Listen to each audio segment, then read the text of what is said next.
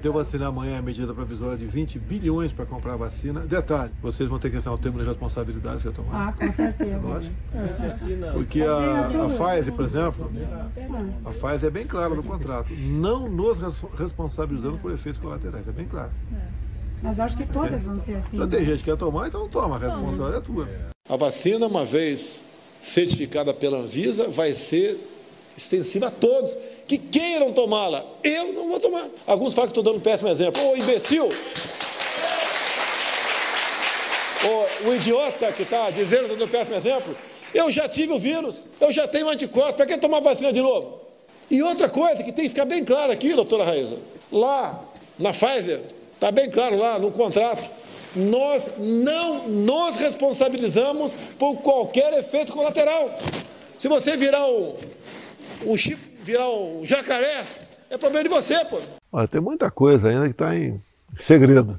Né? Não quero externar aqui porque a imprensa vai usar contra mim, né? Mas há um interesse muito grande com esses, nesses 20 bilhões de reais para comprar essa vacina. A pandemia realmente ela está chegando ao fim. Os números têm mostrado isso aí. Estamos com a pequena ascensão agora, o que chama de pequeno repique, né? Pode acontecer, mas a pressa da vacina não, não se justifica. Olá, meninos e meninas desse imenso Brasil ainda não vacinado. Estamos novamente tomando postos na minha, na sua, na nossa Trincheiras da Esbórnia agora número 32. Depois dessa breguice toda para abrir o primeiro episódio de 2021, só me resta dizer que está aqui virtualmente ao meu lado a sempre jovial presença dele, Adriano Ferreira. Bom dia, boa tarde, boa noite. Obrigado, Nilvala, pelo jovial. Você sabe que isso me, me afaga por demais. Enfim, estamos aí, né? iniciando 2021 com grandes expectativas, grandes frustrações, grandes temores e um número bem grande de corpos sendo contabilizado por conta da Covid-19.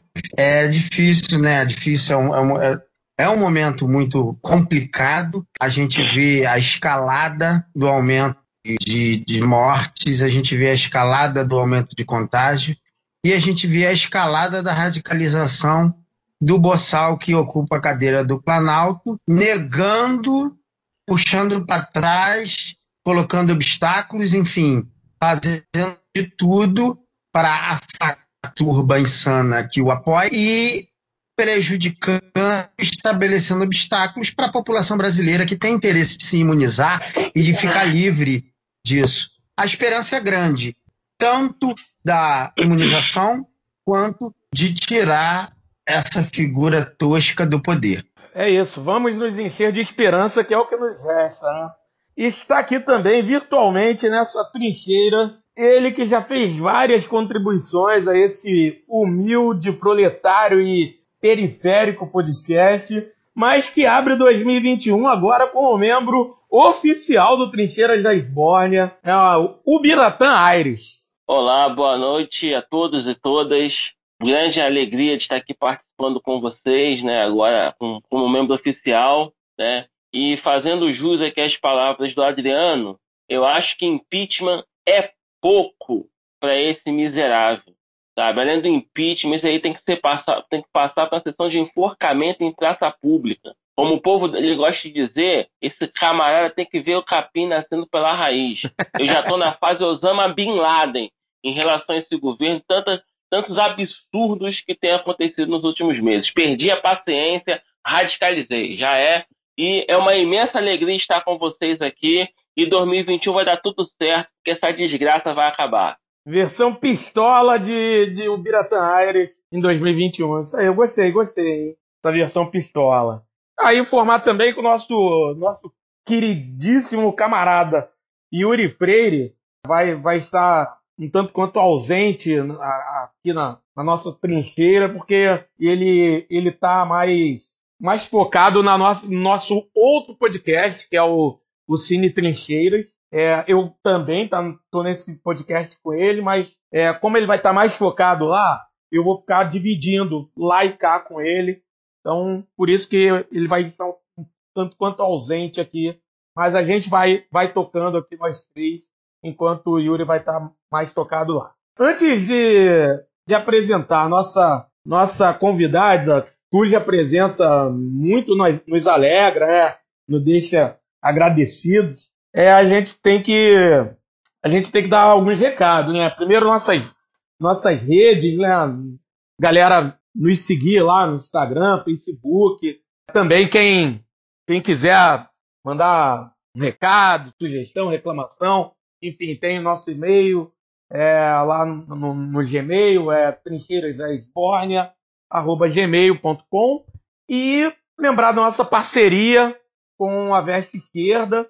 Então, quem quiser comprar camisetas com estampas revolucionárias, camisetas com estampas muito bacanas, muito lindas. Então, vai lá no site da Veste Esquerda e também né, é ouvinte do Trincheiras, joga lá é, o cupom Trincheiras e vai ganhar 10% de desconto, ok? E aí, como, como o Adriano falou, né, nós, nós gostaríamos de estar abrindo 2021, que, que é o ano, que é o, é o, nosso terceiro ano, né? A gente começou lá no, no início de, de 2019, né, né, Adriano? Sim, início de 2019. Então, estamos indo no nosso terceiro ano.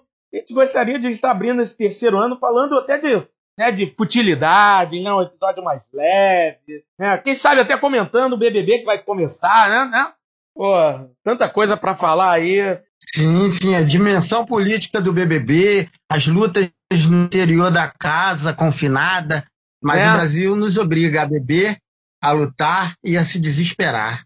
Pois é, então, é isso. Nos obriga a isso tudo e não, não nos deixa ter esses episódios mais leves.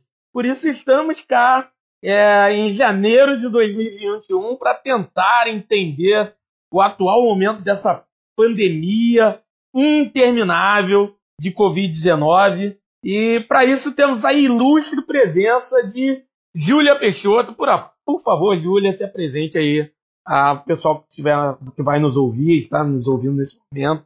Seja lá qual momento, que momento é esse? Olá, boa tarde, bom dia, boa noite.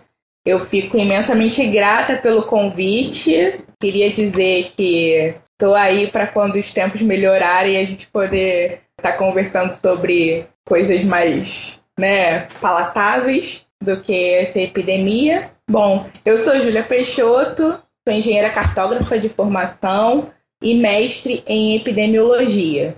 Né? É, eu sou pesquisadora da Fiocruz. Atualmente eu trabalho com a pesquisa na área de dengue, mas a epidemiologia sempre foi um campo de pesquisa que eu sempre gostei. Mesmo antes da, do mestrado, eu já fazia mapeamentos na área de saúde pública. A saúde pública sempre foi a minha paixão, então, assim, dizem muitos que eu sou engenheira torta, não fui para engenharia de mercado, continuei na saúde pública desde antes de me formar até agora. Estamos aqui para poder conversar sobre o nosso papel dentro desse cenário atual que a gente vive. Pô, maravilha, Júlia. E já fica né? A Júlia já se colocou à disposição, então, acabando a pandemia, a gente chama você para um episódio para a gente falar sobre pandas, sobre koalas, bicho preguiça, alguma coisa assim. Isso aí. E cerveja. Cerveja é um assunto que eu gosto. E cerveja, com certeza. Acompanhado de cerveja. É. cerveja nunca pode faltar. Embora nesse episódio especificamente eu não estou bebendo. Dessa vez não estou bebendo, hein, Yuri Adriano. Yuri não, Bira e Adriano. Que que houve, cara? Não, não. Hoje Zé, eu... Deli... Zé Delivery hoje Zé vai ter um pouco movimento. É, é protesto, protesto. Eu tô, tô, fazendo muita propaganda do Zé Delivery. É verdade, eu acho que ele tem que, comer, tem que começar a ver com carinho aí, dar uma força pro podcast, porque a gente tá sempre fazendo uma propaganda deles. Né? então vamos pra pauta? Vamos pra pauta. Então é isso. Vamos começar. Então vamos começar por, falando por, por vacinas. Eu acho que é, é uma boa. Acho que é o que o povo está pedindo. Né? O povo está implorando, está clamando por vacina. E assim, eu, eu em off, mais cedo, estava conversando com a Júlia E a gente estava falando justamente disso. Até a Júlia falou que né, tava, tava desabafando que era, era incrível em pleno século XXI a gente tendo de falar de vacina. É, então gostaria, Júlia, que você abrisse falando um pouco né, dessa, dessa coisa da gente estar tá falando né, de vacina ainda, tendo de defender a vacina. É, falar de vacina acho que não é o problema, mas ter de defender a vacina em pleno século XXI. E eu gostaria de, também, né, indo ainda na, nessa linha, é falar um pouco do processo de importação e posterior processo de, de, de produção da, da, vacina aqui. Né? Se você puder fazer falar um pouco disso. Assim, primeiro eu vou contextualizar a minha inquietação hoje mais cedo, quando a gente conversava, porque a primeira vacina, né, foi testada em 1796, século 18, né? E grandes vacinas aí que imunizam a gente até hoje foram criadas no século 19. É, a própria BCG aí que todo mundo toma e tem marquinha foi início do século 20. Então, assim, a gente está falando de séculos séculos de uma, de uma ciência, né? E que a gente hoje em dia tem que defender, tem que defender o seu uso. E por que defender que inquieta todo mundo? Cara, as vacinas imunizam cerca de 20 doenças, tá? Ela, ela, elas previnem, né, que milhares de pessoas morram no mundo já há séculos. E a gente está aqui né, sofrendo com o impacto de uma, de uma nova doença que está aí se propagando rapidamente, está fazendo todo mundo trancado dentro de casa, sofrer questões e perdas, né? E mesmo assim, a gente muito vê o cenário de pessoas lutando contra a nossa única âncora de salvação, né? Então, é importante a gente falar nesse contexto, né? A gente, quando a gente fala de vacina no Brasil, a gente pensa logo em revolta da vacina, mas a, que foi em 1904. Mas a vacina, o processo de vacinação vem muito antes disso, vem lá do século XVIII. E desde aquela época, é, estudos de comprovação de eficácia eram já apresentados. Tem associações, é, sociedades internacionais de ciências que exigiam a, compra, a comprovação da eficácia através de método científico. O método científico é uma coisa assim que vem sendo estruturado e empregado também há séculos. Então, a gente está hoje vindo, vindo de uma geração né, que com, contesta várias coisas que são usadas há séculos e comprovadas há séculos, e, e, e, e não só isso, né? Cuidadosamente sempre revisitadas há séculos, né, melhoradas nesses séculos todos.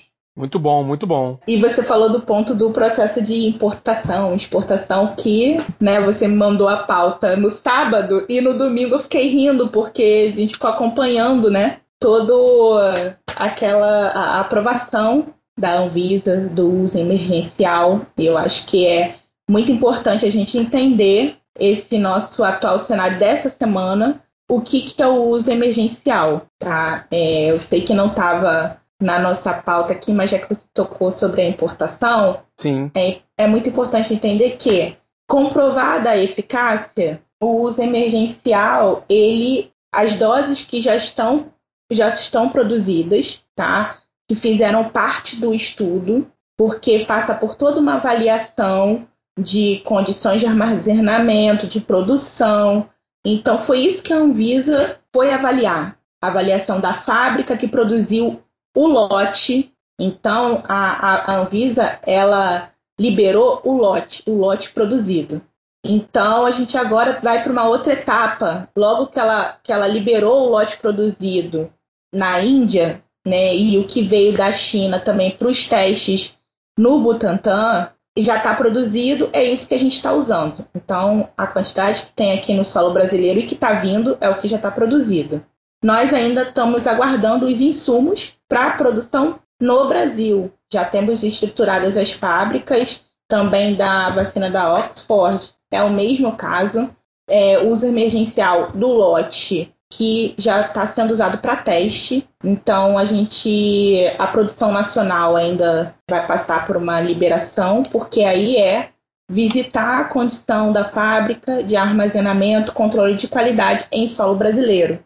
Então, assim, esses contextos é importante porque a nossa produção nacional ainda não começou.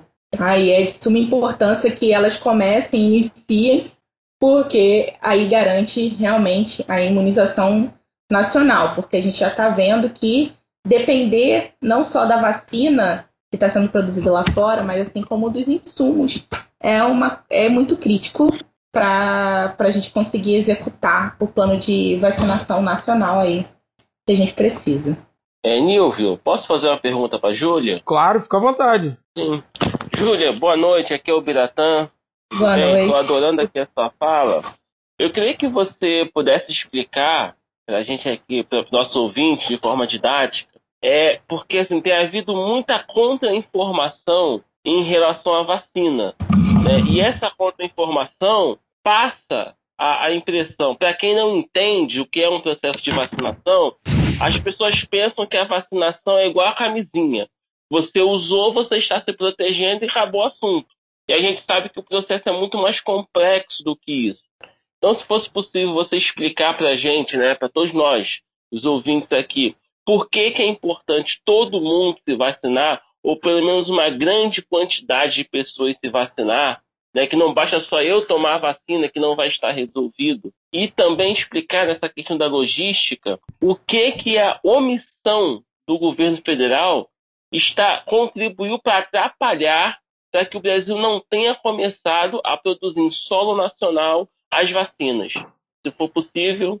Tá, vamos por parte então. A importância da, da vacinação, no caso da, do coronavírus, é também muito dependente do meio de transmissão, onde ele se propaga, tá? É no ar e por contato, né? Então, assim, que eu já vi falas muito parecidas ah, mas é igual camisinha, usa quem quer, usa. Só que camisinha, né? Vamos supor a transmissão da AIDS, né? Como ela é transmitida? Você tem que ter um contato físico íntimo das partes íntimas umas, umas com as outras, contato, é, troca de fluidos corporais e tal. Não é no ar.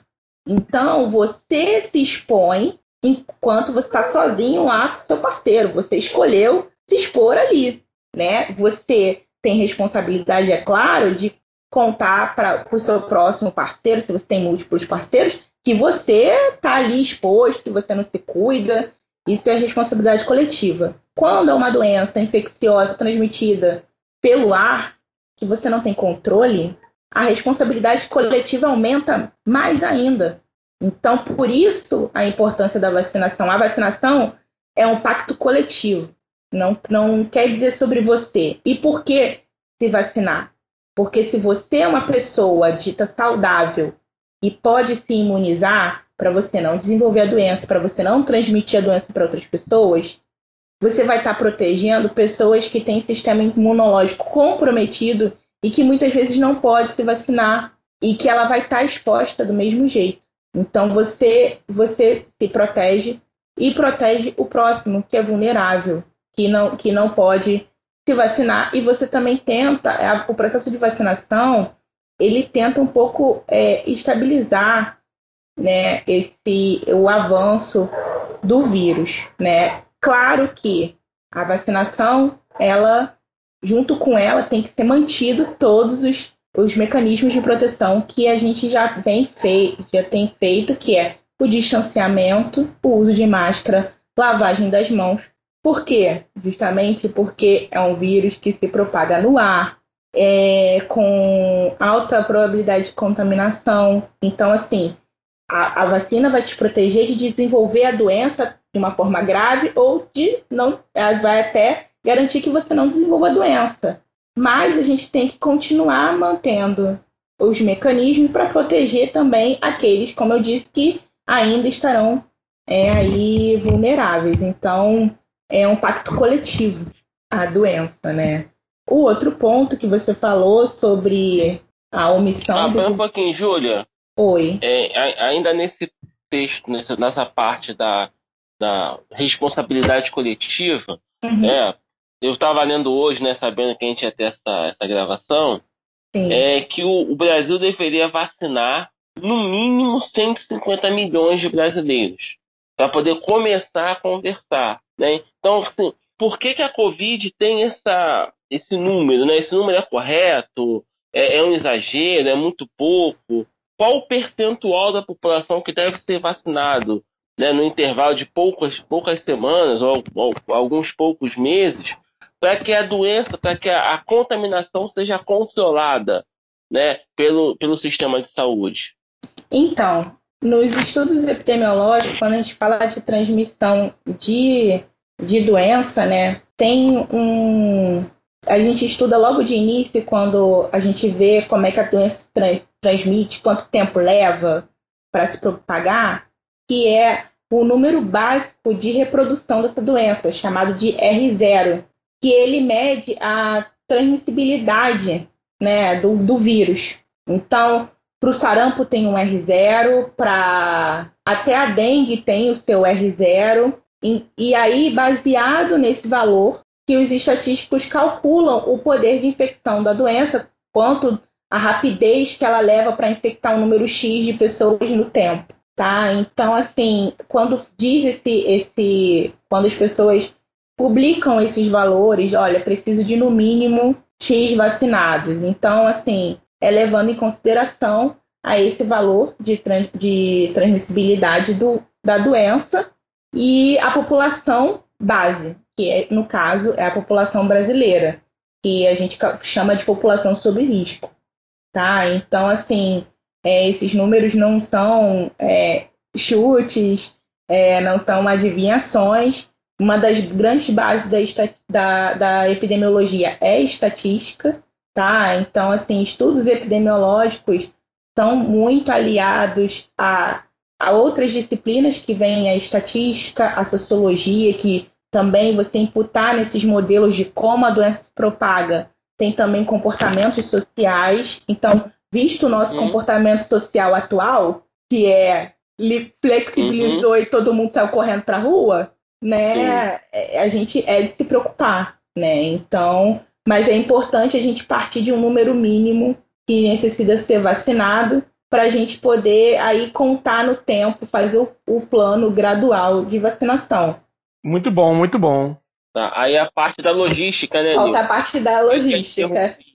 é, e... logística que é a especialidade do nosso ministro, né? Pois é. é foi, a just, foi a justificativa. Ele não, não conhecia o SUS, ele não é da área da saúde, muito mais do que ser da área da saúde, a gente tem que atentar que, por exemplo, a gente já teve médicos no lugar de ministros, mas o importante é a pessoa conhecer a saúde pública, gente. A gente está falando de saúde pública. No início da pandemia, todo mundo falava assim: ah, mas cada...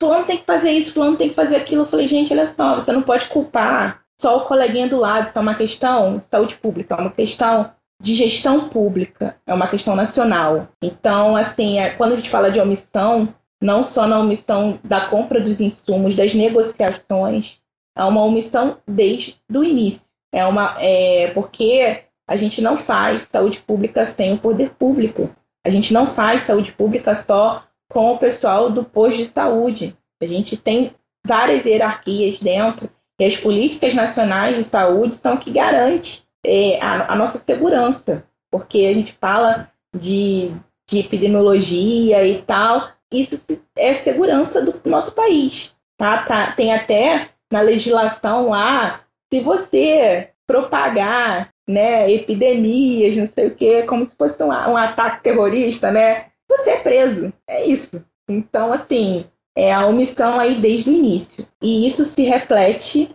agora, é, agora não, né? É, na, na demora da, da compra, né? E aquela postura de não é culpa minha. Mas se ele é o nosso nosso presidente, né? Ele comanda o nosso ministro do exterior, nosso ministro da saúde. Então isso tem a ver também com política externa. A nossa postura de política externa foi vergonhosa nesses últimos anos, né? Agora no sob poder a gente teve aí exemplos de outros ministros, como da, o antigo da educação aí botando a gente num cenário internacional aí vergonhoso. Então, eu acho que é toda uma estrutura que já tinha vindo desde antes, né, da política internacional inexistente, e a gente só ficou contando com os nossos fiéis escudeiros funcionários públicos e aí a Fiocruz tentando negociar, tentando manter uma boa política externa, mas não é o suficiente. Ela sozinha não faz. A gente precisa do nosso governo tomando as frente. Só que, farinha pouco, meu pirão primeiro. Tá o mundo inteiro querendo vacina. Tá o mundo inteiro querendo se salvar. Então, assim, Titanic afundando, a gente tá sem, assim, colete salva-vida porque dormiram. Não reservaram os nossos coletes, né? É muito preocupante, né? É assim, a gente está vendo aí algumas medidas mais emergenciais, mas a gente está vendo que o nosso país está ficando para trás nessa corrida de insumo, não só de vacina pronta, mas de insumo. Sim. É, Nilvio, desculpa Oi. que tá parecendo que tá, tô monopolizando. Não, não. É que eu tô, tô aqui muito ansioso para ouvir as explicações da Júlia, que eu tô adorando aqui, tô feliz da vida. Fica à vontade, Bira. É, Júlia, Cuba, que é um país muito mais pobre que o nosso, está desenvolvendo uma vacina própria. Né? Você já nos explicou muito bem a omissão do nosso governo. É, mas a minha dúvida é a seguinte: o Brasil tivesse um governo, o Brasil tivesse um presidente da República, o nosso país, com os nossos institutos de, de pesquisa, teria condição de desenvolver uma vacina própria para essa Covid-19? Ou não? A gente teria que ficar em colaboração com a China, Rússia, Índia, Oxford, para conseguir produzir a vacina aqui. É muito, muito interessante essa sua colocação e pergunta. Por quê? Todas essas vacinas que saíram agora e que os países disseram próprias, na verdade, é, elas só saíram rápido por causa de colaboração internacional.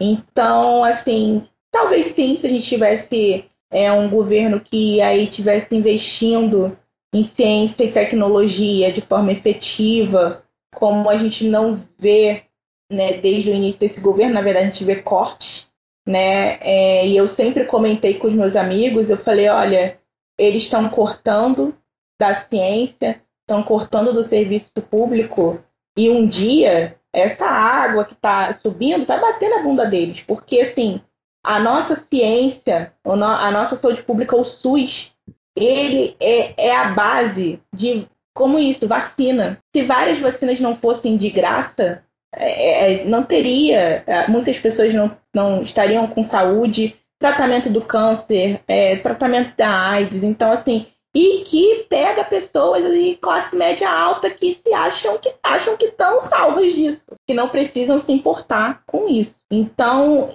eu acho que talvez a gente poderia estar tá ajudando mais no desenvolvimento de uma vacina, estar é, tá mais por dentro da tecnologia, sim, se a gente tivesse um governo comprometido com o povo de forma né, verdadeira. A gente vê aí também, desde essa política né, de redução dos insumos vacinais, de vacina, não é de é, esse cenário não é de agora.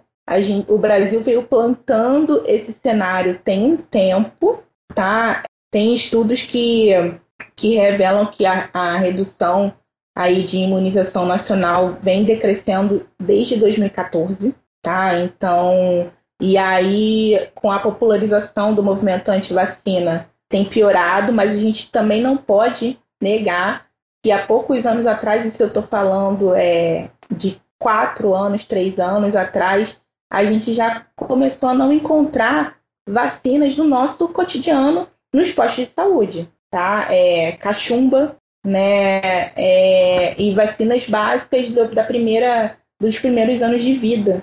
Então, assim, é, a nossa política nacional até mesmo para garantir o que já existe, estava era negligenciada, é negligenciada. Né? Então, assim, é uma responsabilidade muito grande, é uma política de morte que preocupa, né? Inclusive, a, agora o estudo que está sendo feito pela Fiocruz, que é sobre o uso da, da vacina da BCG, para poder proteger sobre os sintomas mais graves né, de infecção respiratória da Covid. As vacinas estão sendo importadas, a gente não está produzindo BCG em solo nacional. Então, assim, isso tudo quer, tem a ver com a nossa segurança nacional, né? É o nosso, o nosso poder. Porque a gente pode deixar a nossa população que na mão de, de, de ter saúde na mão de externos, né? Como é que, que vai ficar a nossa produção de vacina? Sendo que há anos, há décadas atrás, a gente era referência. Então, é, é vergonhoso né, e muito, muito triste essa nossa decadência de investimento né, e de seriedade na nossa produção aí científica, investimento. Não duvido que a gente teria sim capacidade de estar participando muito mais dessa corrida de vacina se não fosse esse atual governo. Sim, perfeito. Queria comentar algumas coisas aqui em cima do, do, do que você e do que o Bira falaram. Primeiro, em cima do que o Bira falou, foi, muito bom o Bira falar de Cuba. Cuba tem previsão para produzir doses para imunizar a população inteira ainda uh, nesse ano. Deixar a população inteira de Cuba imunizada ainda nesse ano. É, e, e, tem previsão para já começar a produção já nesse primeiro semestre. Nesse primeiro semestre, já começar a produção da, da vacina que é soberana, né? Se não me engano, o nome é soberana. Então, é e isso um embargo covarde, né? um embargo covarde e totalmente descabido por parte dos Estados Unidos. A gente tem que sempre lembrar isso. Outra coisa é, em cima do, do, do que a Júlia falou, é a questão da omissão e tal. A gente lembrar que essa coisa da omissão, né, omissão, descaso, além de, de omissão e descaso, eu acho que isso tudo não é só uma omissão e um descaso por parte do, do governo, né? Eu acho que para além de omissão e descaso, por exemplo, é um, eu acho que já é, a gente já pode chamar dentro aqui da, da, da pandemia, a gente já pode dizer com propriedade que é um projeto de genocídio que o governo federal está fazendo. E porque não, não pode ser só um, um, uma omissão. Se a gente pegar do início da pandemia até, até agora, até já as portas já de, de, de começar a vacinação, um, a gente tem um presidente que continua já né, próximo do, do, do Brasil adquirir vacina, o, o, o cara falando besteiras inacreditáveis. Quer dizer, seria inacreditável se não fosse o Bolsonaro, né? Mas besteiras né, sem tamanho é, referentes à, à, à, vacina, né? Com, com, com falas esdrúxulas. E é isso, são falas que vão ao encontro do movimento anti-vacina, né? E é esse, e é esse movimento, né, esse movimento anti-vacina é um movimento que, que, que, faz parte do chorume que segue, que segue ele. E aí, toda essa, essa questão, né, a se a gente for ver a troca de ministros, é uma escadinha que vem descendo, né? O Mandetta não, não era o ministro dos meus sonhos, mas minimamente era um, era um cara que tentava fazer o mínimo. Depois ele trocou e colocou lá aquele morto-vivo, eu esqueci, me, me foge o nome dele agora. Nelson Teicher. Isso. É, mas também ele percebeu que o cara minimamente seguia a medicina. Que o cara saiu porque ele não queria né, sujar o currículo, sujar a história dele com a cloroquina. Foi isso que ele falou, né? Quando ele saiu. E aí depois ele colocou o, o Pazuello. Cara, quando ele colocou o Pazuello no início, ele colocou o Pazuello praticamente para que ele, Bolsonaro, fosse o ministro da Saúde. Foi praticamente isso. Né? Porque por um bom, um, um, uma boa parte de tempo, o Pazuello praticamente não fazia nada como ministro da Saúde. Praticamente o Bolsonaro falava tudo como, como, como da parte da saúde, o, o, Bolsonaro ficava falando sobre cloroquina, falando sobre tudo. O Pazuello era praticamente um, um, um bibelô ali né, no ministério. E, e, claro, depois que, né, que a coisa começou a ficar mais complexa, e aí, aí o, o, o Pazuello teve. Aí ele foi jogando a batata quente de novo para cima do Pazuello. E tem um detalhezinho para você acrescentar aí sobre o Pazuello, é porque quando ele estava somente como general e ele cuidava do depósito de armas aqui na Vila Militar, os maiores roubos de armas foi sob a gestão dele. Ou, ou, seja, o cara ou é incompetente ou é conivente. Ainda tem isso. E é esse camarada, foi esse camarada que virou ministro da Saúde sob argumentos que era bom em logística, né? Pelo visto, a logística dele é completamente diferente. É isso, né? Foi, foi o, prêmio, o, prêmio, que ele ganhou por, por, por, por isso. Se, né? se você vê, né, eu acho, como você falou, é uma política né, de morte, genocida. Eu acho que ele está se aliando com pessoas com competência suficiente para praticar o crime que ele quer.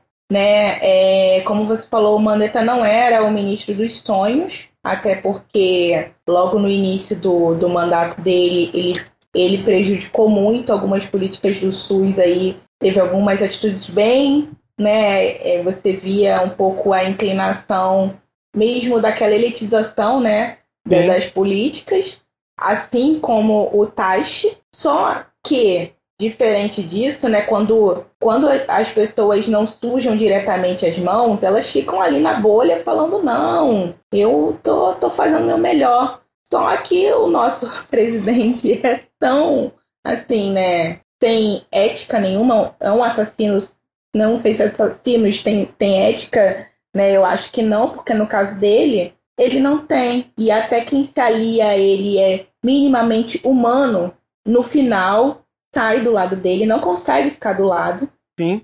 Porque uma coisa é a gente, dentro da nossa casa, sendo um omisso, assim, sem grandes danos, né? É, é, porque tem muita coisa aí que a gente tem responsabilidade social e não, e não pratica e que poderia melhorar a vida do outro. Mas, enfim. Mas quando você está sendo diretamente, né, ali o ator daquele, da, da, da, do genocídio, e você, você fala, não, peraí, muitos falaram, os que vieram antes falaram, não, peraí, não, ó, minha mão tá ficando suja de sangue, literalmente, né? E nesse caso ele pega um general que é, um, essa semana eu escutei, né, que ele é isso, ele é ele, ele é contratado, né, para fazer o que manda e outra, ele é treinado, né, os militares treinados para matar, né? Então assim, e se ele tira qualquer de dentro dele, né, qualquer resquício humano que há, ele vai fazer. Ele vai ligar a maquininha, como a gente vê muito aqui, né, no, na nossa cidade, né, no Rio, assim, que a gente fala, cara, eram crianças dentro do carro, como é que você não viu, não? É preto, vamos matar, é pobre, vamos matar, parece que entra no automático. Então, assim, ele conseguiu o comparsa perfeito para esse projeto criminoso.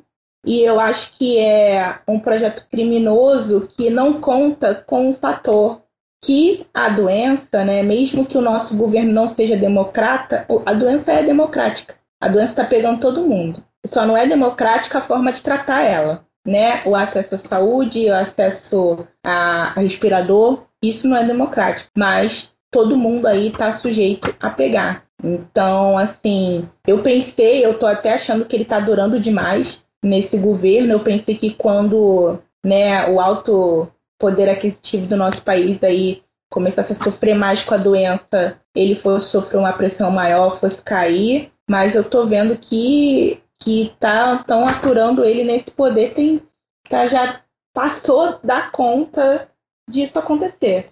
Né? Inadmissível. É, com certeza. Com certeza já, já ele já estourou a cota de absurdo, já estourou a cota de, de tudo que ele tinha para fazer nesse, nesse desgoverno e já passou da hora da gente retirar Jair Messias Bolsonaro do lugar é, de onde ele nunca deveria ter entrado, né? Onde ele nunca deveria ter entrado. Júlia, para a gente é, mudar um pouquinho de assunto, né? Rapidamente, é, porque assim a tentação da gente ficar falando mal do Jair Bolsonaro nesse episódio e a gente se perder falando mal dele o tempo inteiro é gigantesca. Mas para a gente é, só, só uma, eu acho que uma coisa importante para a gente citar é a questão das novas variantes, né? Principalmente quando a gente olha para a questão de, de Manaus, que aconteceu, né? Que aconteceu, barra, está acontecendo, e aí a gente sabe que, que isso pode se, se espalhar pelo país inteiro. É, e aí eu gostaria que você pudesse, de repente, falar um pouco sobre, sobre essa questão das variantes. Né? A gente tem, parece que são, nesse momento, pelo menos publicizadas aí, são, são três variantes, são a, a, a britânica, a sul-africana e, e, agora uma brasileira que foi encontrada em Manaus. Poderia falar um pouco sobre elas? Sim, é, de antemão eu falo né, que tem médicos e, e biólogos na, na nossa rede aí que explicam muito bem sobre isso. Eu acho que informação é o mais importante, mas eu eu tava, eu tenho acompanhado desde o final do ano passado e uma coisa que a gente tem que né, ter primeiro o, é da natureza do vírus a mutação, tá? Então, por isso que todo ano a gente tem que se vacinar contra a gripe, porque o vírus sofre mutação. Ele pratica a lei de, a, o instinto dele de sobrevivência. A mutação são mudanças nas proteínas ali que, que ele forma quando entra no nosso organismo. Então, a questão da mutação também ocorrer tem a ver com a cada vez mais com a interação que o vírus tem com o nosso corpo. Quer dizer o quê? Não praticamos distanciamento social, o vírus se alastrou, conseguiu se especializar ou, ou mudar ao longo do tempo para se adaptar a gente. Então, por isso que a gente começa a ver. Mais uma coisa muito interessante, e aí, curiosidade, né? Tem um gráfico que mostra as mutações já sofridas pelo SARS-19 até a SARS-2, né? Desculpa, gente, tô, falei errado. Que causa o Covid-19 desde que ele foi descoberto na China até agora. E é um gráfico que não dá para contar o número de variações, de tantas que foram, milhares. Porém, nem toda variação nem toda mutação ele causa potencialidades no vírus, tá? Pode tornar o vírus mais letal ou não, pode tornar ele mais transmissível ou não. E nem toda mutação é tão grandiosa assim. Então, na verdade, assim, os dois, as duas mutações mais importantes de preocupação atual, a B 1.17 e a B1.128. A primeira é encontrada na Inglaterra e a segunda aqui no Brasil. E aparentemente o que estão vendo agora que essas mutações deixaram o vírus mais assim virulento. Ele criou melhores mecanismos de se espalhar, de se adaptar ao hospedeiro que é o ser humano. Então, por que, que a gente vê um número de aumentos de casos? Como ele se espalha com mais facilidade, ele chega mais rápido em pessoas que têm é, propensão em desenvolver formas graves da doença, talvez pessoas com outras comorbidades e que vão adentrar o sistema de saúde aí precisando de respiradores. Então, assim, o que a gente vê em, em Manaus é isso, ele se propagou de uma forma mais rápida e conseguiu chegar em pessoas que até então poderiam estar protegidas por um distanciamento social e porque o primeir, a primeira versão aí que a gente teve no Brasil do vírus era um pouco mais lenta, é, a forma que ele se propagava. Então, ele, por mais que foi assustador aí o nosso primeiro cenário, inclusive Manaus desde o início está aí na, nos noticiários, né, em casos e óbitos, essa segunda variação que a gente vê aqui no Brasil preocupa por isso. E a grande preocupação, o grande recado que foi passado no final do ano era isso, porque já se conheciam que um dos novos mecanismos do, do, da nova mutação era essa, a autopropagação. E o que é importante para a gente nesse cenário de que recebemos vacinas e agora temos um, um novo vírus? É que, até então, o vírus não mudou na proteína que é, que é investida para garantir a ação da vacina, que é a, que é a spike, que é o, o ganchinho que ele usa para poder se acoplar à célula. É, então, ainda se tem conhecimento que as vacinas estão valendo, mas é normal. E aí, a nossa grande preocupação com essa propagação das mensagens de antivacina é falar assim: viu, a vacina não vale, o vírus mudou, os cientistas não valem de nada e não conseguiram uma vacina. Gente, é normal o vírus mudar, é normal ter que mudar a vacina, tá? Por isso que todo ano tá aí a nossa vacina da gripe, sempre vem, às vezes com uma nova cepa, uma, um, um, um novo linhagem de vírus, porque a exemplo que a gente tem agora é o que mais se propaga e muda também. Então, isso pode acontecer também, tá? Com o vírus que causa a Covid-19, mas nem por isso a gente tem aí uma Covid-20, como já tinha umas pessoas falando. Não é isso. Não mudou o mecanismo da doença, não mudou a doença. A gente pode ter o mesmo vírus com cepas diferentes causando a mesma doença. E o processo, e até o processo de, de alteração da vacina, caso surja a confirmação de, por exemplo, uma variante que, que realmente é, mostre que uma vacina, por exemplo, não tem uma, uma grande eficácia, o processo de alteração de uma, de uma vacina é muito mais rápido do que uma do que você produzir uma vacina nova, não é isso? Sim, ele é mais rápido isso a gente pode ver pela rapidez que a gente conseguiu a vacina contra o coronavírus, porque ela surgiu de estudos anteriores também, porque a síndrome respiratória aguda, o vírus que causa, já é conhecido. Então, é, já tinha pesquisas nessas linhas, e aí a troca de informação internacional e colaboração conseguiu adaptar mais rapidamente as pesquisas já existentes, tá? Para poder a gente chegar à vacina para o Covid-19 tão rápido. Porque eu foi assim, se você olhar o desenvolvimento mesmo de uma vacina em relação não só a chegar ao mecanismo da vacina, mas como a testagem, não só vacinas, como medicamento, a gente fez, é, o mundo se mobilizou e conseguiu resultados de eficiência muito rápido, questão de meses. E aí, Bira, quer falar alguma coisa? Quero sim, Nilvio, quero sim. É, Júlia, é até um ponto que eu tinha conversado com o Nilvio, né, antes da. Quando ele falou que você viria aqui participar conosco, é assim: qual o melhor discurso para combater esse negacionismo né, que vem do Palácio do Planalto? Que o discurso né, que está sendo produzido pelo gabinete do ódio é de que a vacina não tem eficácia, vacinar não serve para nada.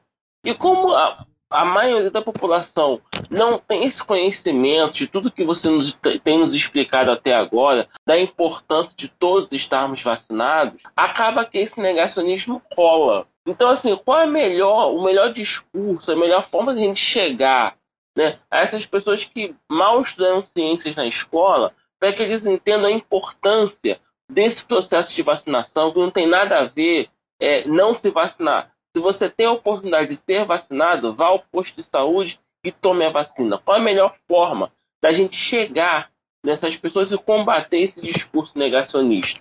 Então, a melhor forma né, de você ser eficaz na, nessa, no discurso negacionista, é claro assim, requer trabalho, tá? É informação. Você propagar informações corretas. Mas aí você falou, né, de pessoas que nunca tiveram contato com ciência, nunca tem pessoas até que não estudaram. É a informação de forma fácil. Eu tenho consumido muito, por mais que né? Eu venho do meio acadêmico, leio textos científicos e tal. Texto científico é difícil até para cientista. Então, transformar isso em linguagem popular é possível e tem sido feito. É um exemplo muito legal que eu vi esses dias foi a, a plataforma né, União Pro Vacina, que é uma iniciativa organizada pelo Instituto de Estudos Avançados de Ribeirão Preto, da USP, o Centro de Terapia Celular, Centro de Pesquisa de Doenças Inflamatórias, Ilha do Conhecimento, Viva Acadêmicos, é, tem Instituto de, de Questão de Ciência e uns outros aliados que eles fizeram plataformas dentro do Instagram, do Facebook, com vídeos curtinhos e que é, desmistificam todos esses, esses questionamentos anti-vacina. Desde como surgiu a questão por que, que a ivermectina foi lançada aí como a salvadora contra o Covid, por que, que dizem que uhum. vacina causa autismo. Eu acho que a gente dizer de onde surgiram essas falácias, essas mentiras que sustentam é, aí a fala, né, infelizmente, do, do nosso presidente, né? Porque é isso, é uma pessoa sem ética, ela vai pegar o que propaga fácil, sem, sem querer comprovar. Ele se isenta de querer comprovar. Né? Eu vim aqui conversar com vocês hoje com o maior cuidado, sabe? É, por mais que, que uhum. eu seja da área, eu fui estudar antes de estar aqui falando com vocês, mesmo falando de uma forma mais fácil. Então, é, eu acho que é isso. Pessoas sem responsabilidade, sem ética, vão continuar propagando isso. E como combater isso? Gerando informação fácil e direta, tá? É, sobre esses conteúdos. E, assim, eu vi coisas muito legais na rede, depois eu posso até compartilhar com vocês para botarem na, lá na descrição, né? Tem também cientistas aí da Fiocruz, da USP, nos seus próprios perfis Instagram, fazendo também vídeos curtinhos e fáceis, com recados diretos, entendeu? É, que vai certeiro em todas essas colocações. Então, não dá para a gente combater o negacionismo de outra forma. É, tem que ser didático, fácil, direto. Também não adianta a gente vir com soberba do tipo assim, ai, fulano, porque fulano está falando isso porque é ignorante. Não. Se a gente não parar para conversar com o outro e explicar a verdade, a mentira vai continuar se propagando, porque ela se propaga de uma forma fácil. Né? Se você vê os textos de fake, fake news no, no WhatsApp, eles são fáceis e rápidos. Você pega a mensagem ali e já te contaminou. É isso. Até mesmo a questão do chip na vacina.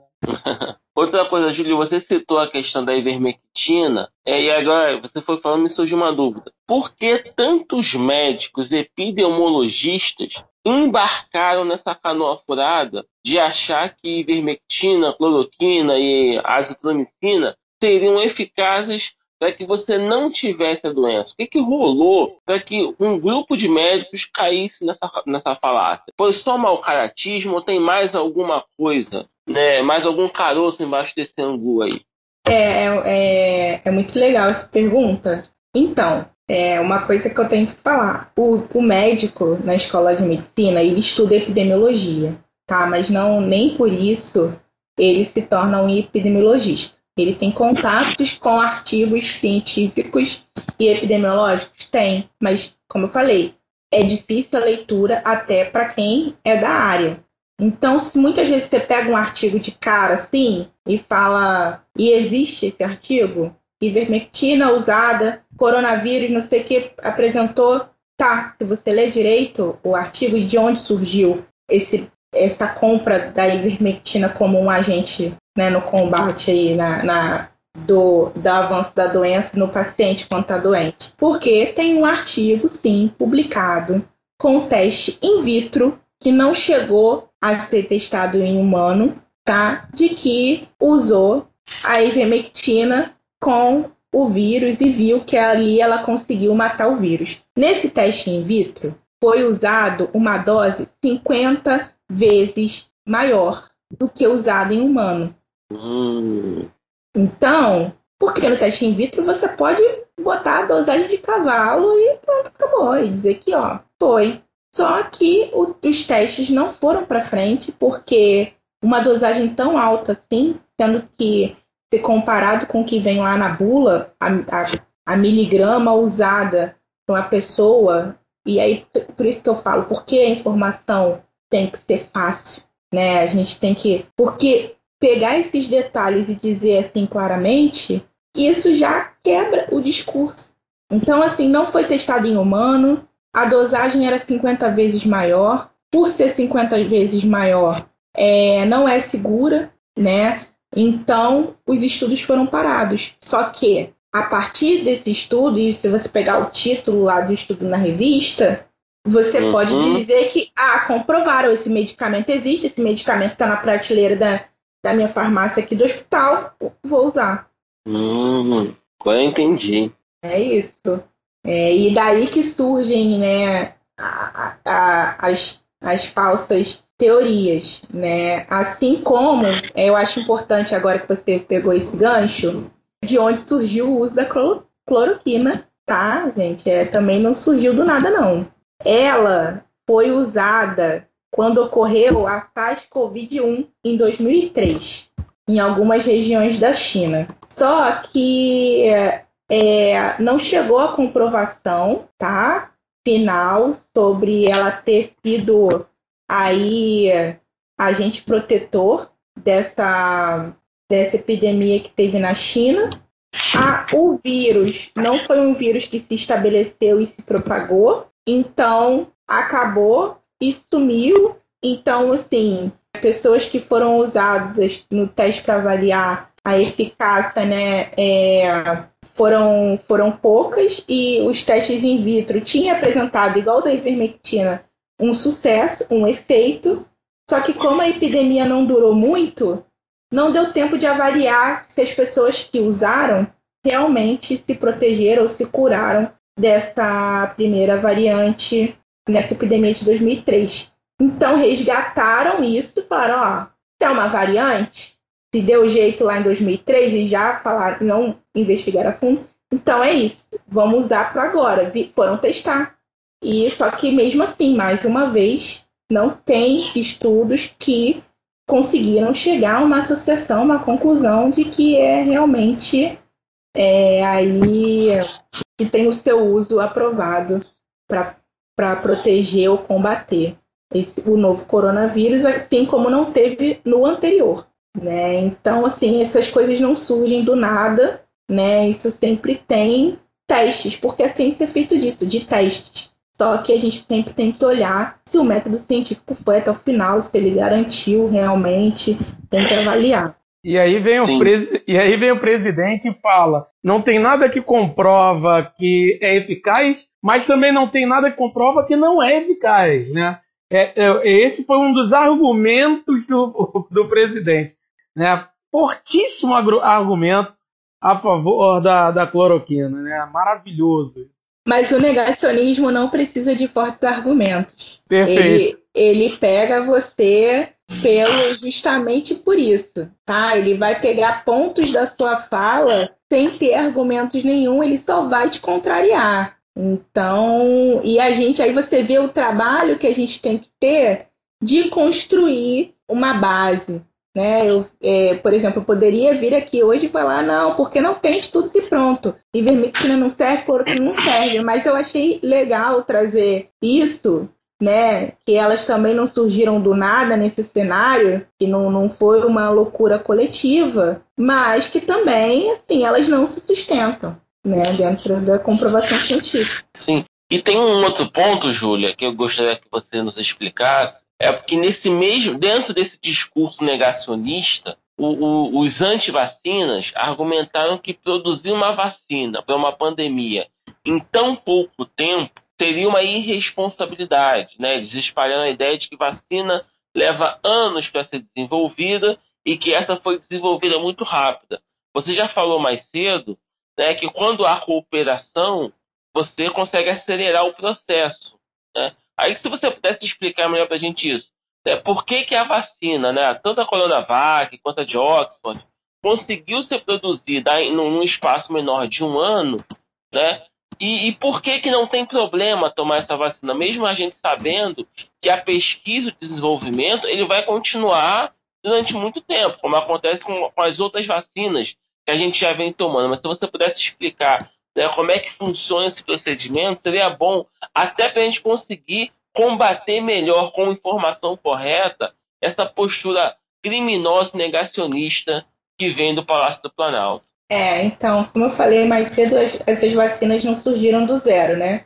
É, já tinha já vinha tido estudos aí no mundo para variantes que causam a síndrome respiratória aguda e aí é, juntaram esforços então assim toda a fase prévia de, de, grandes testes né que tem que ter tanto em medicamentos né que a gente chama de ensaio pré-clínico já estavam sendo feitas com o mecanismo dessas, dessas vacinas e foram já considerados e adaptados para atual. E por mais que tenha sido rápido em relação a vacinas anteriores que a gente vê aí na história, todas as vacinas hoje aprovadas passaram por todos os quatro as quatro fases de teste, tá? Então, assim, a questão de ah, é seguro foi muito rápido.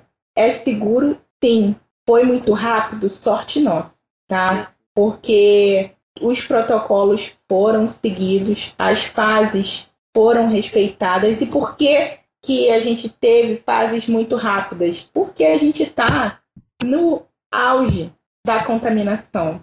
Muitas vezes um processo de comprovação de eficácia de vacina ele demora também um pouco mais, porque a gente vê, se a gente tem uma doença sazonal, por exemplo, só ocorre no inverno. A gente vê uma queda do número de, de, de infectados, número de casos, e a gente não consegue expor o nosso participante do, do estudo ao vírus. E aí, então, a gente tem uma linha maior, a gente precisa de mais tempo para comprovar a eficácia ou não eficácia, porque Gente, é, resultado negativo também é resultado. Então, assim, se foi negativo, vamos, vamos olhar para um outro lado, correr para um outro lado, sabe? Então, ainda bem que saiu rápido, não só a eficácia, mas que saiu rápido o resultado. E foi por isso, porque a contaminação está rolando, tá? Todos os, os participantes aí estão expostos, né? E com isso a gente consegue ter uma resposta maior da imunização proposta. Então, assim,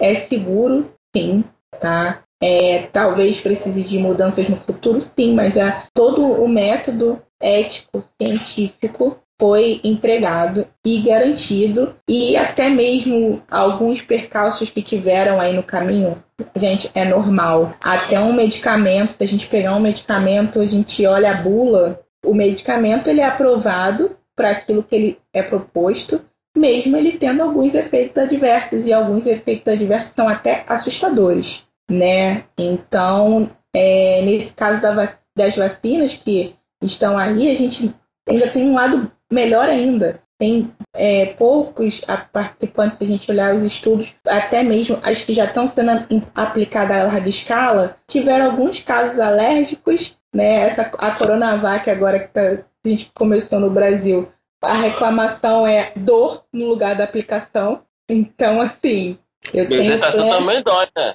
Pois é, né? E todo mundo tá aí, né? Tem, um, tem um probleminha, vou lá logo visitacil para me livrar logo disso. Então, é isso, gente. E, e reforçar um pacto coletivo, sabe? É, a gente tem que fazer pela gente, pelo, pelo outro, pelos outros, né? Eu acho que tá com dúvida, procure informação, de fontes oficiais. A gente tem aí as universidades que ajudaram nas pesquisas, institutos nacionais e internacionais. Às vezes é difícil que eles estão falando, mas como eu disse, cada vez mais está rolando aí um esforço descomunal dos nossos cientistas e médicos para poder desmistificar tudo isso que está sendo colocado por aí. E vamos pensar o seguinte, uma coisa muito importante. Se o mundo inteiro está correndo atrás da vacina, se a vacina está acabando, se os insumos estão acabando, como é que é ruim? Se as grandes potências estão correndo atrás. Porque se cloroquina fosse boa, hidroxicloroquina fosse boa, ela estaria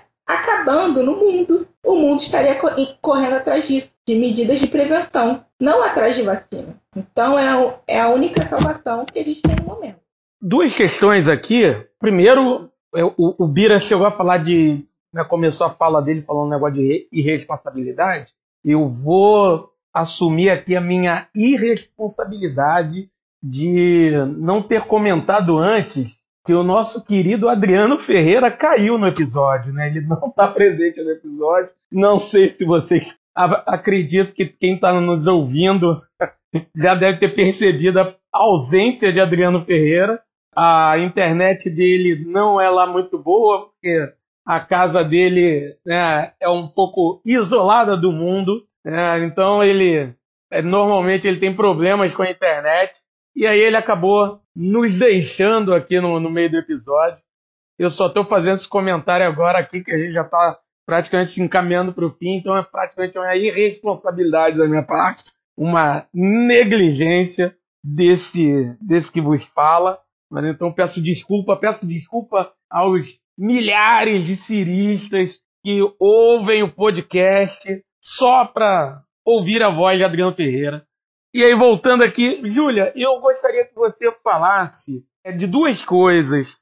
A primeira, para a gente já, já se encaminhar para o final, é a minha última pergunta. Não sei se o Bira vai ter outra depois, mas a última, minha última pergunta e depois, ah, é, se o Bira tiver mais uma, ok. Senão a gente pode se encaminhar para o final. É, que é o seguinte, eu, eu gostaria que você comentasse assim, qual. Eu, eu sei que a gente, a gente ainda está muito no início né, muito no iníciozinho do processo de vacinação. Né? Aqui no Rio, eu acho que não chegou nem a 4 mil pessoas vacinadas.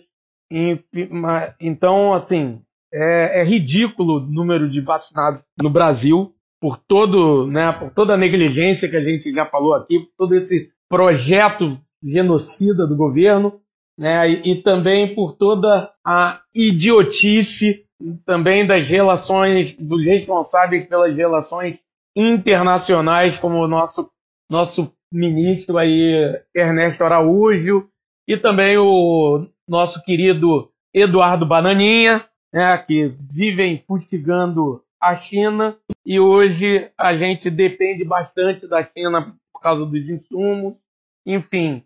E aí, a gente sabe que esse processo de vacinação vai ser lento, e aí eu queria que você dissesse, você analisasse qual é o, risco de se espalhar pelo Brasil o que está acontecendo em Manaus e parece que já começou a acontecer no Pará, disso realmente se espalhar pelo Brasil, é, qual o risco disso acontecer. E saindo um pouquinho do Brasil agora, é, a gente está focando muito no Brasil, mas é, e, e eu, eu, gostaria que você agora falasse um pouco. É, é, é meio surpreso, isso não está na pauta, mas é, é, se, se, se, não tiver, né, se você não tiver, não tiver visto nada, não fica à vontade, não tem problema. Mas é que eu não, ve, eu não vejo muita gente falando sobre vacinação no continente africano. Isso é uma coisa assim. É, e isso é para ver, né, para a gente ver o quanto é a, a, a vacina ela realmente ela é algo realmente é, é, é algo confiável, né? Digamos assim, porque a, a gente viu, já, né? A gente viu por muito tempo remédios, né? Viu ou ficou sabendo remédios que foram testados no continente africano. Né? E, e a vacina, essas, essas vacinas, elas não foram testadas em lugar nenhum. Elas foram testadas, entre aspas, logo de cara na Inglaterra, né? A vacina russa foi usada na Rússia, a vacina chinesa foi usada na China, enfim. E o que eu vejo é que até agora ninguém fala de vacinação no continente africano. Então, assim, isso também me preocupa bastante. É, e aí, se você puder é, comentar isso, acho interessante. Nilvio, antes dela responder, é o seguinte, eu queria já emendar na sua pergunta, que já seria a minha última, porque você Beleza. fez uma pergunta muito semelhante ao que eu ia fazer, que aí a Júlia já, já fecha com chave de ouro. É, Júlia, o Nil fez a primeira pergunta sobre a velocidade da vacinação aqui no Brasil. É, antes de você até falar sobre a questão da vacinação na África, se o Brasil demorar muito a aplicar a dosagem para o número mínimo necessário para controlar a doença, corre o risco dessas primeiras doses irem por água abaixo, ou seja, ter tão pouca gente vacinada que essa vacina não vai conseguir atingir o efeito dela? a sua última pergunta agora tem a ver com a primeira do Nil. A gente precisa manter todo é, que a gente vem feito de distanciamento social até a gente um cenário aí, porque assim, a gente se emocionou com a liberação da vacinação emergencial, né? A gente está vibrando aí, vendo os, os funcionários da saúde da linha de frente se vacinando, pessoas de risco, mas é isso. É muito pouco ainda, é, e a gente está na corrida. Então, e na corrida para garantir a vacinação dos grupos prioritários, tá? Então é, é fundamental aí que os municípios, os estados gerem um alerta, acordem, para talvez implementarem medidas que já foram usadas no início da pandemia, para garantir que a população tenha condições de esperar a gente ter um cenário melhor aí de vacinação no nosso país. É, a gente vê que as negociações foram tardias, né? E que agora estão parecendo lentas, mas porque muitas, muito passo foi dado tardiamente, né? Então, e, e país, os outros países já estão correndo aí atrás, né? De tudo, porque vacina não é só o produto que está dentro lá do vidro, né? É, a gente viu aí a nossa, nosso embate para comprar agulhas, então tem muita coisa por trás que a nossa gestão pública dormiu no ponto, negligenciou. Não vou nem falar dormiu no ponto porque estaria passando a mão na cabeça, né? E a gente não tá aqui para isso. Então, assim, é isso. A gente tem mais do que nunca, ainda mais com essa nova variante aí que se espalha mais rapidamente, que é o que tem sido visto por aí. A gente vai cada vez mais tomar medidas de distanciamento social, é, a gente tem visto aí por quê? O nosso, o nosso país é conectado. Hoje mesmo vi foto de aeroporto lotado, sabe? Quantas pessoas ainda estão aí pós festas de final de ano aproveitando férias de janeiro. Mesmo às vezes viajando no próprio carro, mas também viajando de avião, transitando. Então, assim, isso facilita a chegada, propagação em outros estados. E aí, se a gente for para grandes metrópoles, é mais fácil ainda, porque a gente pensa na conexão das cidades, por exemplo, Rio de Janeiro, São Paulo, conectado com o restante do país inteiro. Então, assim, a gente não está isento. O que a gente pode estar tá isento, dependendo do aparato da rede pública de saúde de cada região, é você demorar mais a colapsar. Mas se todo mundo está doente junto ao mesmo tempo, precisando de atendimento especializado, porque a gente está falando de uma doença que precisa de uma internação longa, e aí uma internação longa você exige um número de funcionários, número de equipamentos, medicamentos e leitos. Então é assim estruturalmente complexo para o sistema de saúde. Então o que eu tenho para falar é Ainda não temos um horizonte tão seguro assim, então esperem em casa, esperem quietos. Quanto aí a segunda leva de vacinação, eu acho que isso eu não tenho, eu não tenho muito receio de não ocorrer não, tá? É, mesmo a gente correndo aí atrás de mais vacinas. É, o plano de imunização ele conta aí com primeira e segunda dose né? E tem que garantir primeira e segunda dose para os grupos também já aplicados. Geralmente você conta aí de comprar para os dois. Eu acho que seria uma burrice tremenda sair aí dando primeira dose em todo mundo sem garantir a segunda. Então, o primeiro ponto é isso. E o segundo, eu queria que revistasse porque eu esqueci o ponto. Ah, é sobre a questão do continente africano. Isso, isso. Então, eu vi uma nota do representante da União Africana no, no jornal. Eu não, não li para a gente conversar sobre isso hoje. E que falando que eles estão no, esforço para poder ter a vacinação no continente, mas que ele se preocupa muito é, justamente porque está ocorrendo a corrida aí para comprar vacinas e insumos de, de países com muito mais dinheiro do que o continente africano, que, foi, que é sempre negligenciado né, e sofre consequências aí do farinha pouca meu primeiro desde sempre até quando a farinha é muito né? Então ele está com medo de que isso se torne uma catástrofe mas ele disse que estão aí fazendo esforços só que a previsão e aí eu li agora aqui rapidamente a previsão é que comece uma vacinação significativa em, só em abril. Então, assim, se a gente for falar das, já das condições sanitárias do continente, é claro que a gente tem aí grandes metrópoles, mas que mesmo assim tem, tem suas precariedades internas, como a, a maioria do continente, é uma situação sanitária bem preocupante e que gente, acho que daqui para frente tem que ficar atento sim, cobrar, porque a gente tende a esquecer, vai cada um olhar para o próprio umbigo e corre o risco deles ficarem assim como a gente que tem, né? Porque por mais que a gente seja aí país não tão rico como alguns outros, o nosso país sempre teve num cenário econômico aí dos grandes cenários. Então, a gente mesmo assim está tendo dificuldade. Tudo bem que a gente tem uma política externa muito ruim, né? Mas a gente tem um certo poder aquisitivo e não está conseguindo. Então imagina o que vai ser para esses países que não têm, não tem mesmo, né? A gente não está falando assim de países mais ou menos pobres e que podem pegar os seus investimentos e botar todo na, na saúde, mesmo prejudicando outros lados. Não é, não é esse o caso. Então eu acho que é um alerta vermelho aí importante eu acho que agora essa corrida aí por vacina vai mostrar para gente uma crise moral mundial aí de negligência. Quem tem dinheiro vai ter vacina, quem não tem não vai ter. Muito bom.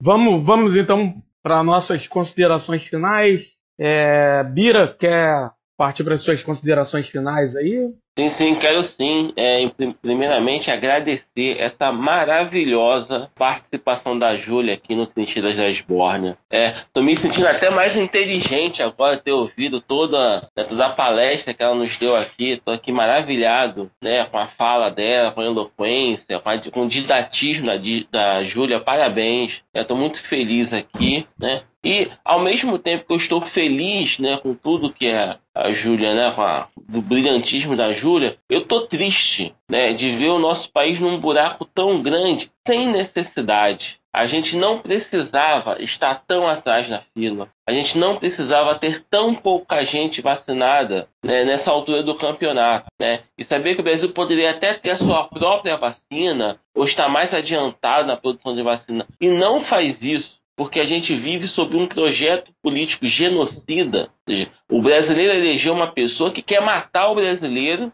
e o brasileiro até o momento se orgulha disso. Então, assim, não é só triste, é desesperador viver no Brasil de hoje. Então, assim, minhas considerações finais é essa. A gente precisa lutar para acabar com esse desespero. Porque se não tem condições de viver num país né, nessa situação. É, não, tem, não tem saúde pública, saúde mental, nada. Porque o desespero é muito grande, sabe? É, é, é, isso é muito triste. E o pior é perceber que parte significativa da população ainda não se deu conta do perigo que nós estamos correndo com esse governo. Que, foi, que já seria ruim se não tivesse a pandemia, mas com essa pandemia ele está se mostrando, né, todo o projeto assassino dele está escancarado e as pessoas estão com venda nos olhos, sabe? Sempre arrumando justificativas das mais mesquinhas para não assumir que a maioria da população cometeu um erro, um erro grotesco ao eleger esse verme miliciano para ser o mandatário da República. Muito bom. É, Júlia, suas considerações finais. Eu primeiramente gostaria de agradecer, eu adorei esse bate-papo. Confesso que estava um pouco nervosa, porque eu nunca gravei podcast. Por mais que eu seja da área de epidemiologia, né? Eu trabalho também com uma, uma doença também que a gente combate todo ano aí, que é a dengue. E que, pessoal, tá chegando com tudo a época de dengue, já está na hora de eliminar a água dos pratinhos, olhar os reservatórios, porque se vier dengue e covid, não dá. Então, assim, falar que é muito importante essa oportunidade de estar tá falando de saúde pública, de estar tá falando o que, que é o papel da epidemiologia, de estar tá olhando, de estar tá monitorando, de estar tá alertando e principalmente tentar fazer isso de uma forma prática para que as pessoas não tenham medo de, de procurar a respeito. Tá? Então, assim, continuem com o distanciamento social, com o uso da máscara, o uso do álcool gel, com a sua responsabilidade social, porque a gente está falando aí o que tudo que o nosso presidente não tem, nosso ministro da Saúde não tem é responsabilidade social. E já que a gente cobra, a gente tem que exercer, tem que executar isso. E eu estou falando isso porque a gente, eu vejo muitas pessoas com um discurso aí de que porque ele não faz, porque ele é um merda, não sei o que, ele é um burro, mas muita gente nadou aí nas águas, tem nadado nas águas da flexibilização e esquecendo da responsabilidade social. Então, nosso pacto coletivo nessa pandemia não é só tomar vacina, e sim continuar com as medidas de distanciamento, uso de máscara e álcool gel. Muito bom, Júlia. Muito bom você falar isso que da, da dengue, porque realmente dengue e Covid junto, meu Deus do céu.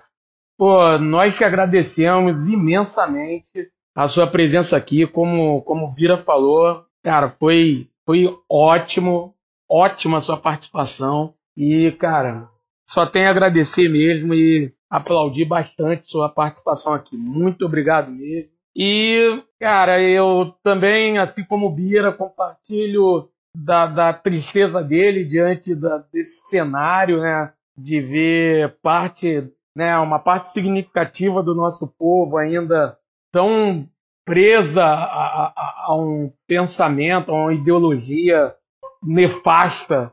É, mas eu vou agora, vou, vou, encerrar indo ao encontro da, da introdução lá do Adriano, que a gente tem que se, se apegar à esperança. Acho que é isso. A gente é bom a gente encerrar esse episódio, é, um episódio né, a, gente abre 2021 com, acho que com um excelente episódio, com, né, com bastante informação trazida aqui pela Júlia. E então é um episódio para a gente encerrar com isso, né, com esperança. E né, já que 2021 é o ano em que Paulo Freire completa, né, não é completaria, completa 100 anos, né, porque Paulo Freire não morre esse esperança tem que ser, né, como, como sempre, do verbo esperançar. Não é aquela esperança de quem está parado, esperando. A esperança de quem luta pela esperança. Então é isso. Mesmo que não possamos, mesmo que seja complicado ir para a rua, né, como gostaríamos de ir para a rua, derrubar esse governo, nem que fosse na porrada, mas vamos lutar da forma que, que for possível para que, que esse governo caia, para que mais vidas sejam, sejam salvas, enfim, vamos ter esperança. Então é isso. Obrigado, Júlia. Obrigado, Bira. Valeu, Nilvio. Obrigado a todo mundo que nos ouviu. E é isso, galera. Beijo no coração de todos. Até a próxima.